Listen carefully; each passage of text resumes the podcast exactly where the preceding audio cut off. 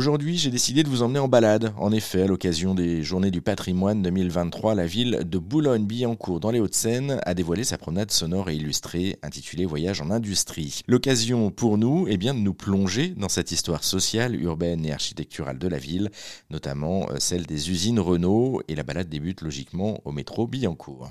C'était euh, bon, ça a été un, lieu de très forte euh, activité. Et tout autour de l'usine, en fait, il y, avait une, ville autour de l'usine. Voyage en industrie. Une promenade sonore et urbaine pour découvrir le patrimoine de Billancourt.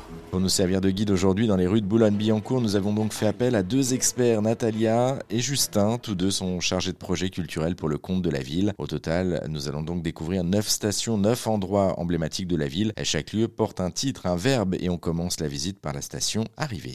Donc là, nous sommes à la station Arrivée qui est caractérisée par cette entrée de métro qui a été inaugurée en 1934 et c'est de là donc que venait finalement euh, le flot des ouvriers qui se dirigeaient vers les usines Renault qui se trouvent juste derrière vous et qui passait par la rue de la Ferme qui tient son nom de l'ancienne ferme monastique qui a été installée au XIIe siècle. pour l'anecdote, hein, c'est la première fois qu'une ligne de métro sort de Paris pour desservir une commune de banlieue et cette station Billancourt, elle va notamment marquer le quotidien des salariés de Renault. Comme le raconte Daniel Terry, il est entré chez Renault comme ingénieur emboutisseur en 1964 et est aujourd'hui membre d'Amétis, l'association de la maîtrise de l'encadrement et des techniciens de l'île Séguin. Les horaires de travail d'usine étaient calqués sur les horaires de métro parce que la ligne 9, euh, il y a des, gens qui habitaient à l'autre extrémité de la ligne 9. Donc euh, quand ils prenaient le premier métro, on savait à quelle heure il arrivait. On connaissait le temps de parcours entre le métro et l'atelier, le temps de passage par euh, les vestiaires et on savait à quelle heure ils pouvaient